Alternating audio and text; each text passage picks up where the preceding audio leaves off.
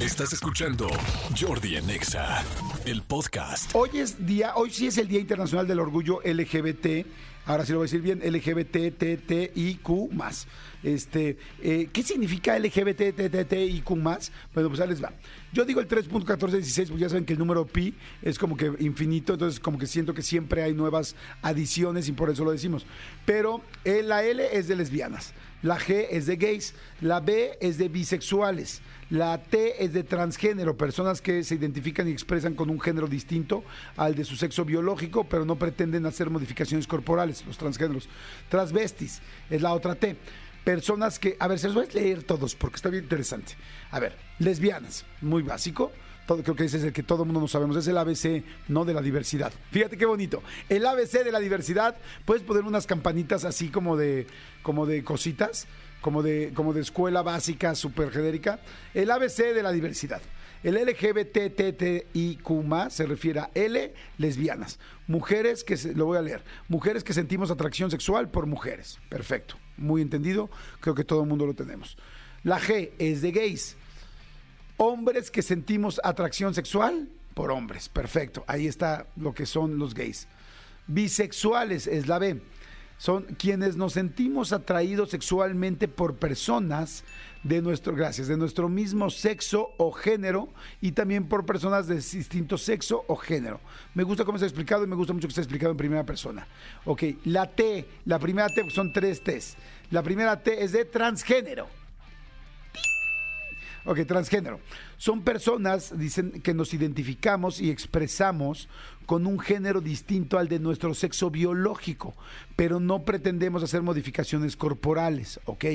O sea, transgénero no necesariamente, más bien no hay modificaciones corporales, yo diría hay una confusión. Ok, travesti.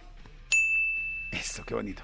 Travesti, personas dicen que adoptamos comportamientos, vestimentas y expresiones que corresponden a un género distinto al de nuestro sexo, sin que ello implique una orientación sexual.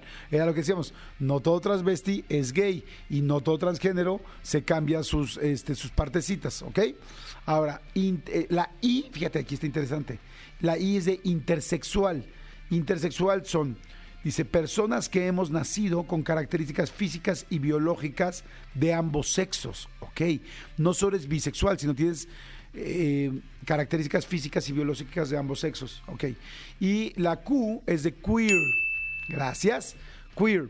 Personas que construimos y manifestamos nuestra sexualidad fuera de cualquier clasificación de género binario.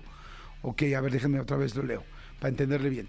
Personas que construimos y manifestamos nuestra sexualidad fuera de cualquier clasificación de género binario, o sea, no es nada en específico, sino es pues como todo, lo demás, ¿no? O sea, es como cualquier otra cosa que no sea lo específico.